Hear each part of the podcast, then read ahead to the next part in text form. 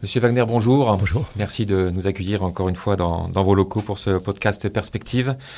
Alors l'année 2020 est maintenant derrière nous. Ouf, on a envie de dire une année euh, qui a été évidemment terrible pour bon nombre de, secteurs et pour la croissance économique euh, au sens large.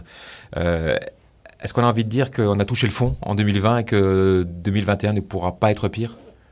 Ben, malheureusement, on ne le sait pas. Donc, c'est clair que sur les marchés financiers, il règne un certain optimisme à l'heure actuelle. Et euh, avec l'arrivée des vaccins et l'éventuel déploiement rapide des vaccins, il y a effectivement des éléments qui, qui, qui, qui, un certain optimisme, mais de l'autre côté, il faut bien dire que la pandémie n'est toujours pas sous contrôle. On parle de mutation du virus, etc. Et à, l'heure actuelle, on n'a tout simplement aucune visibilité sur une éventuelle réouverture complète euh, des économies. Alors les États ont tous euh, mis en place euh, des plans de, soutien et de relance à grand coût de, milliards d'euros ou de, dollars. Hein. Euh, quel impact la dégradation des dettes publiques de ces États risque-t-elle d'avoir sur les, équilibres macroéconomiques à moyen et à long terme? Bah, tout d'abord, ce n'est pas un phénomène nouveau. Donc, le phénomène d'une dette croissante, on l'observe depuis des années. il y a quelques années, il y a une dizaine d'années avant la crise financière, c'était plutôt un problème du secteur privé, maintenant, c'est devenu de plus en plus un problème de dette publique et donc du secteur public. Et le, virus n'a fait que renforcer cette tendance. Aujourd'hui, les dettes euh, publiques sont en, rapport avec le produit intérieur brut sont à des niveaux historiquement élevés. Et à moyen terme et à long terme, euh, c'est un problème majeur. À court terme, ce n'est pas nécessairement tellement un problème puisque pour l'instant, le coût de la dette est pratiquement nul. Les taux d'intérêt sont, sont à zéro, même de temps en temps négatifs. Donc pour l'instant, cette dette, elle est importante, mais elle ne coûte pas grand-chose. Mmh. On pense aussi évidemment à, l'inflation qui risque d'augmenter et d'exploser dans, les, prochaines années. Euh, ce risque est réel? Oui, je pense que ce risque est réel et donc c'est pas un risque pour les, nécessairement pour les six mois à venir, mais si on se projette quelques années en avant, effectivement, il y a ce risque euh, parce qu'effectivement, contrairement à la crise financière ou après la crise financière, avec ce que faisaient les banques centrales, beaucoup de gens disaient à l'époque déjà l'inflation va repartir, mais ça n'a jamais été le cas. Mais il faut bien comprendre que ce qui se passe cette fois-ci, c'est tout à fait différent. À l'époque, en fait, les banques centrales entre guillemets créent de, de l'argent, mais cet argent est resté sur le bilan des banques et n'est jamais entré dans dans l'économie réelle. Cette fois-ci, c'est tout à fait différent. Et donc, effectivement, le, euh, risque à moyen terme, l'inflation euh, dégénère, euh, est bien réel. Mmh. Alors, faute de pouvoir dépenser leur argent dans les activités, on va dire, traditionnelles de, loisirs ou de, tourisme, ben, les, consommateurs ont davantage économisé, épargné. Est-ce que cela veut dire que la capacité financière des ménages sera au plus haut au moment où, justement, cette reprise économique sera réelle? Oui, aujourd'hui, je dirais, euh, si on regarde les taux d'épargne dans la plupart des régions, les taux d'épargne, comme vous venez de le dire, ont fortement augmenté par la force des choses, puisque les gens ne pouvaient pas dépenser, et donc aujourd'hui sont élevés. Et donc ça, c'est un des éléments qui, pour ceux qui sont très optimistes pour cette année-ci, en tout cas pour la deuxième moitié de cette année-ci, c'est un élément important, puisque si tout rouvre, ben, il y a un potentiel euh, non négligeable des, euh, des ménages, des consommateurs. Il y a une certaine demande euh, refoulée qui pourrait alors à ce moment s'exercer à plein. Maintenant, il faut dire peut-être, il faut, voir peut-être aussi que cette hausse du taux d'épargne est un peu structurelle. Peut-être que les gens ont plus peur et se disent qu'à l'avenir ils veulent un peu plus de réserves. Ça, il faudra le voir. Mais c'est vrai que a priori aujourd'hui, si, les économies rouvraient, le potentiel euh, de dépenses pour les, ménages est assez important. D'un autre côté, les taux d'intérêt étant ce qu'ils sont, euh, épargner n'est pas forcément, euh, entre guillemets, gagner de l'argent, parce que même les, la corrélation entre le taux d'intérêt et l'augmentation du coût de la vie fait qu'on perd presque de l'argent si on le laisse sur un, compte d'épargne classique, par exemple. Oui, c'est ça aussi, c'est qu'il y a des dramatiques dans les politiques monétaires qui sont finalement menées depuis une dizaine d'années. C'est que d'un côté, effectivement, en baissant les taux, on encourage les dépenses, mais de l'autre côté, quelqu'un euh, qui, voudrait épargner pour sa, pour sa pension, par exemple, devrait en plus épargner d'autant plus puisqu'il n'a plus d'intérêt sur ce qu'il épargne. Donc c'est ça qui est, qui est, qui est tellement euh, dramatique dans ces politiques. Mais bon, c'est les politiques qui sont menées, donc il faut bien vivre avec. Et effectivement, on pourrait dire que en tant que ménage, on pourrait se dire, OK, mais bon, j'ai maintenant augmenté mon épargne. De toute façon, je n'ai pas d'intérêt sur l'épargne, donc je vais dépenser. Mmh. Alors, dans votre euh, dernière publication euh, Perspective, vous mettez en, avant le danger de, l'évolution du rôle des banques centrales, euh, et notamment leur perte d'une partie de leur indépendance. quel risque voyez-vous à cette nouvelle approche des politiques monétaires de la part des banques centrales? Ben, pour l'instant, c'est un risque, ce n'est pas encore nécessairement le cas, mais on a l'impression que de plus en plus, on se dirige vers, vers une sorte d'abandon de la rigueur budgétaire, donc les États qui veulent dépenser plus, et a priori en demandant aux banques centrales de financer leurs dépenses, directement ou indirectement. Mais, et donc, euh, grosso modo, les, derrière euh, tout ça, les banques centrales qui perdent de plus en plus leur indépendance. Historiquement, si, on, analyse l'histoire financière, euh, ça n'a jamais, ça s'est jamais très bien terminé. Et généralement, justement, la conséquence de ça, c'était une inflation énorme. Alors on parle, vous en parliez tout à l'heure aussi de, l'explosion de, la dette publique. Est-ce que ça veut dire que définitivement les, critères de stabilité de Maastricht sont oubliés? Je pense qu'on peut le dire de toute façon. Je pense que même ces dernières années, elles étaient plus ou moins oubliées. Il y avait peut-être encore l'Allemagne qui les respectait un peu, mais pour le reste, en fait, euh, euh, les, ces critères, euh, finalement, on ne les a jamais tellement appliqués. mais effectivement, ce qu'on peut noter, c'est qu'après la crise financière, il y avait la baisse des taux d'intérêt, donc des politiques monétaires très expansives. Mais pendant un certain temps, surtout en Europe, on voulait encore essayer d'avoir une certaine rigueur budgétaire. Ça, ça semble de plus en plus abandonné, oui. Ça veut dire que établir de nouveaux critères, par exemple, ne ferait pas forcément de, sens? Je pense pas nécessairement, parce que si c'est établir des critères qu'après, de toute façon, on ne va pas respecter, euh, je pense que euh, c'est illusoire. Je pense que de plus en plus, aujourd'hui, euh, on se dirige, et même les, les, les, les autorités semblent vouloir cette, aller dans cette direction, de dire il faut désespérément stimuler la croissance un moyen de stimuler la croissance, c'est d'augmenter les dépenses publiques. Ok, les dettes sont déjà très élevées, les déficits budgétaires sont déjà très élevés, mais encore une fois, pour l'instant, le coût de la dette est nul. Et si en plus, on pourrait dire, ok, mais si les, les, les, États maintenant dépensent, dette pour dépenser, donc ils doivent émettre des emprunts, mais qui va les acheter s'il n'y a pas d'intérêt dessus? Mais s'il y a de l'autre côté une banque centrale qui les achète, bah, a priori, le problème est résolu. Mmh. Alors pas de morosité euh, en revanche du côté des marchés financiers. Bon, l'année 2020 au début a été un peu compliquée, mais il y a eu un, redressement euh, à la fin de l'année et les niveaux sont même presque supérieurs à ce qu'ils étaient euh, à la fin de 2019. Le contraste est vraiment saisissant par rapport à la situation économique réelle, on va dire. comment expliquer justement ce, très gros contraste? Oui, c'est vrai, le contraste est, est saisissant parce que même avec des hypothèses optimistes. On peut dire que même au niveau des bénéfices des entreprises, on a perdu plus ou moins une année.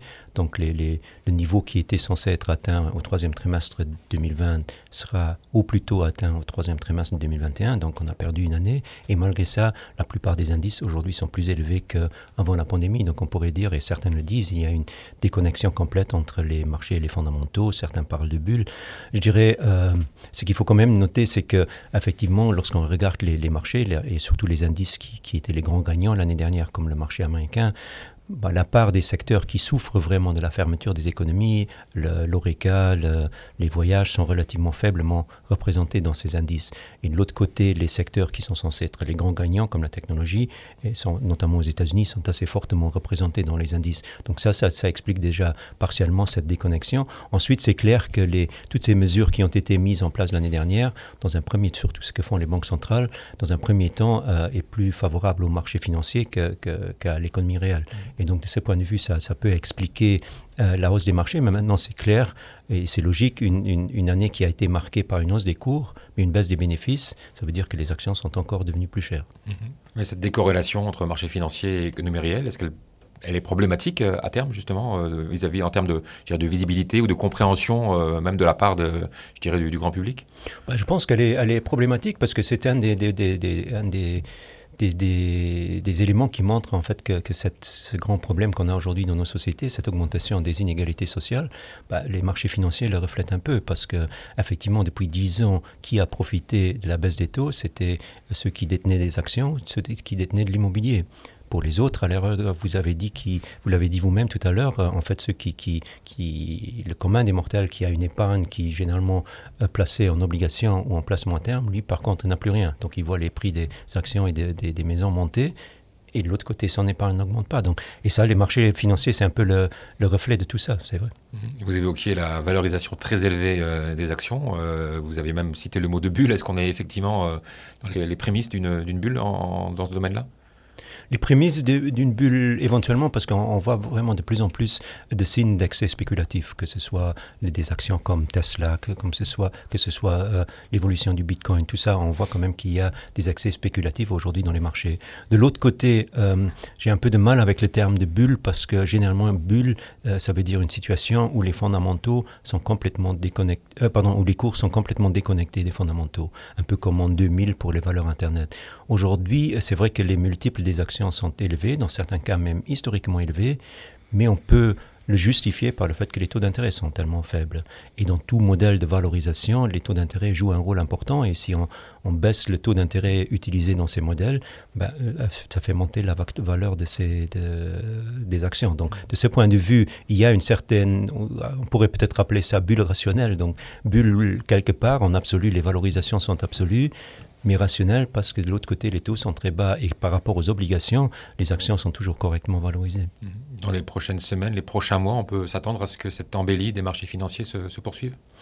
Ça, c'est toujours difficile à, dire avec ces, prévisions à court terme. Je, pense qu'aujourd'hui, ce qu'on peut noter, c'est que le marché démarre l'année finalement de manière relativement optimiste. Je dirais, le scénario ou le consensus du marché aujourd'hui, c'est de dire, euh, bon, il y aura au cours de l'année une reprise économique reprise économique égale euh, rebond des, bénéfices. Donc ça, c'est a priori positif. Et de l'autre côté, euh, en même temps, les banques centrales resteront très généreuses. Il n'y aura pas de montée des taux. Les taux sont même négatifs dans certains cas. Donc c'est une combinaison qui, pour les marchés, a priori, si elle, si elle se réalise, est très positive. Mmh. Donc ça, mais donc ça, quelque part, aujourd'hui, c'est dans les cours. C'est pour ça que les multiples ont fortement augmenté. Et c'est toujours le problème avec ça, c'est que si, si, ça ne se réalise pas ou si les conditions changent un peu et deviennent un peu plus négatives, sans devenir nécessairement très négatifs, mais un peu moins, moins positifs, bah pour les marchés, ça peut être un problème. Donc aujourd'hui, euh, je dirais quand même il y a beaucoup de bonnes nouvelles déjà dans les cours et euh, une correction ne serait pas tellement surprenante. Mmh. Alors on se pose évidemment toujours la même question, action ou obligation. Vous disiez les actions sont évidemment en ce moment au plus haut, ça veut dire que Tant mieux pour ceux qui avaient déjà de, l'action dans leur portefeuille. Par contre, pour ceux qui veulent maintenant rentrer dans ce type d'investissement, ce sera du coup forcément plus, plus compliqué C'est plus compliqué, mais je dirais... Euh, et plus cher. Et plus cher. Mais, mais, mais, je pense que les, les, les, les gens doivent réaliser qu'a priori, il n'y a aucune volonté de monter les taux. Donc, si on se limite au, au, au compte à terme, si on se limite aux obligations de qualité, les emprunts d'État, il y a tout simplement plus de rendement.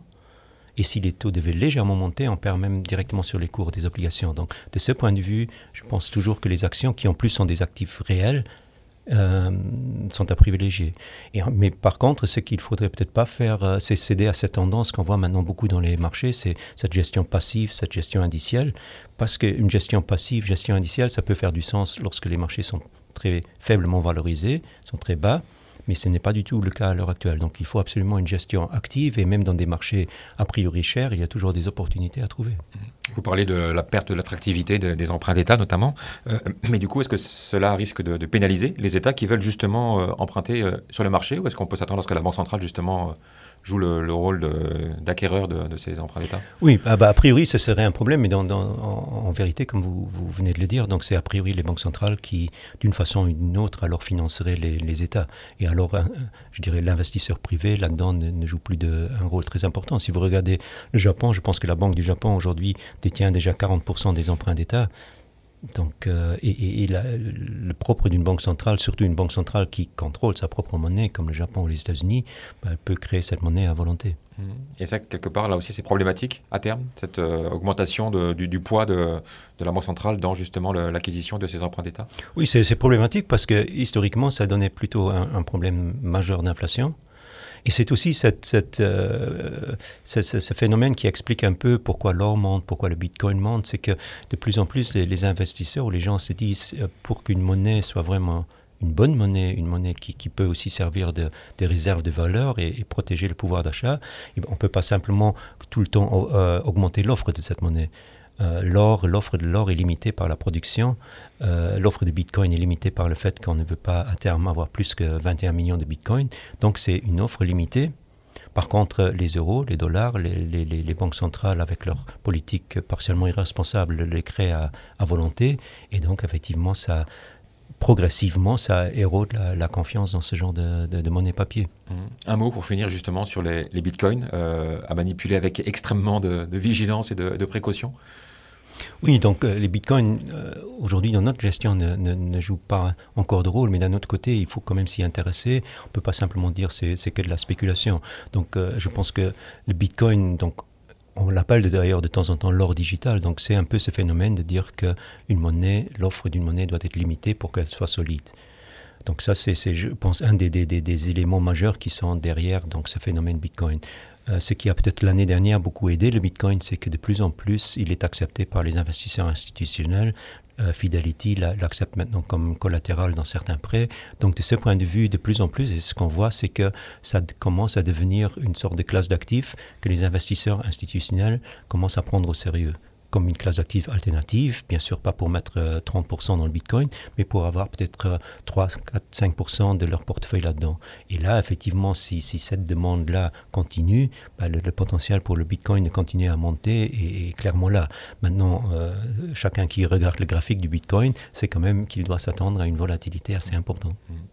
Alors nous sommes en janvier, euh, encore quelques, quelques jours pour s'adresser les, les, bons voeux. Quels sont les vôtres pour 2021 bah, personnellement, comme, comme tout le monde, je penserais qu'on serait content si. Ce qu'on a appris, en tout cas moi personnellement, c'est que. Euh, bon, euh, c'est quand même sympa d'être avec d'autres gens, c'est sympa d'aller euh, dans des restaurants, dans des cafés. Et donc, effectivement, ce qui serait sympa, c'est si, si l'économie pouvait, pouvait complètement réouvrir. Donc, ça, je pense, c'est, c'est, le principal bah, vœu que, que, que, la plupart des gens, à mon avis, auront. Merci beaucoup, Guy Wagner, Merci pour ce podcast.